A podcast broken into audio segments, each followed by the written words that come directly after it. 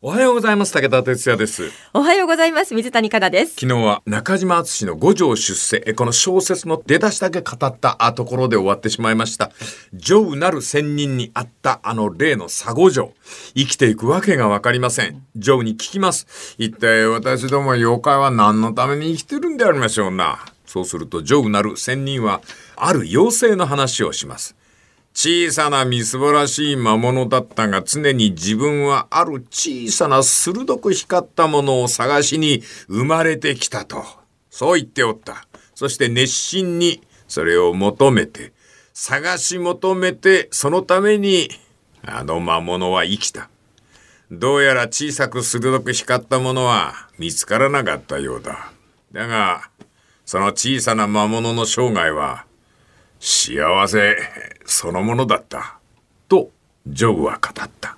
そうなんです、うん、何かわからない。でも小さく鋭く光るものを探し続けるというこの超越的な声を信じた彼は幸せになれた、はい、そういう意味ではその光るものは死の向こう側にある誘導灯ではなかったか。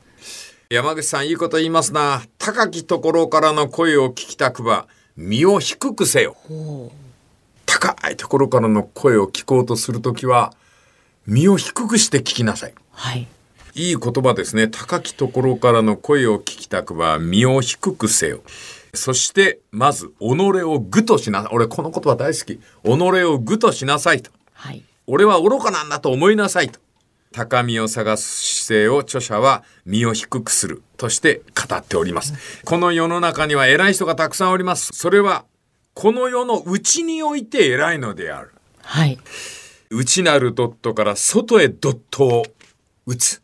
死の外にまで続くドットを持っているかどうか。それが生きてゆく意味につながるんだ。と。はい。そして、これ山口さんのご趣味なんでしょうか。いいですね。あの、河野優子さんですかね。これ歌人の方であります。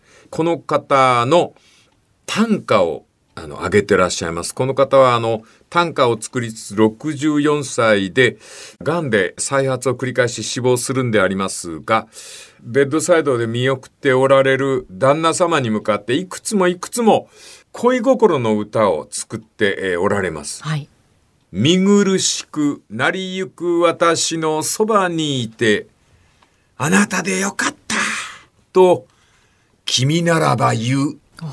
いいね。はい。病弱でね、形相が変わって、だけど、そばにいてくれるあなたに対して、あなたでよかったって私は言う。うん、あなたの気持ちがこんなにわかるのに、言い残すことのなんぞ少なき。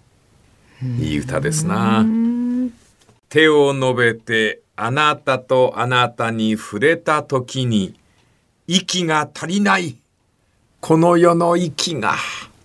胸の方のがんだったらしいんで、うん、息が足りないというね、こういう短歌をこの方は次々に作りながら歌いながら読みながら死んでゆかれるわけであります。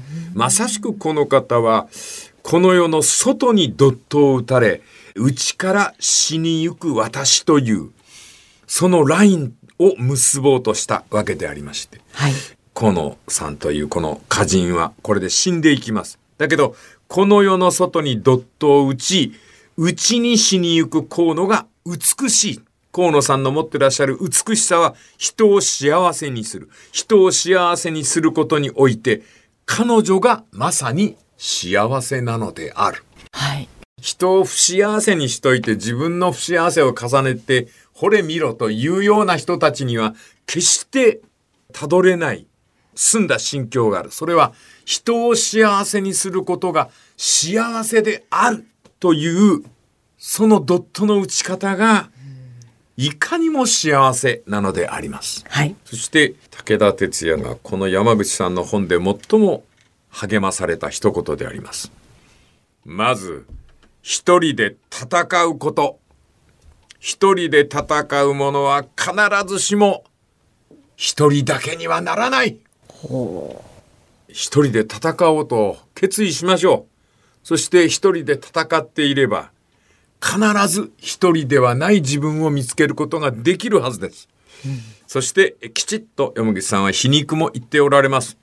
群れる者は、そのことによってかえって自分を失う。忘れてはならない言葉でありますですね。この一人で戦う者のこの論理が私を励ましてくれた一言でございました。ちょっと重いタイトルではございましたけども、それを楽しく語らせていただきました。また来週は別のネタで。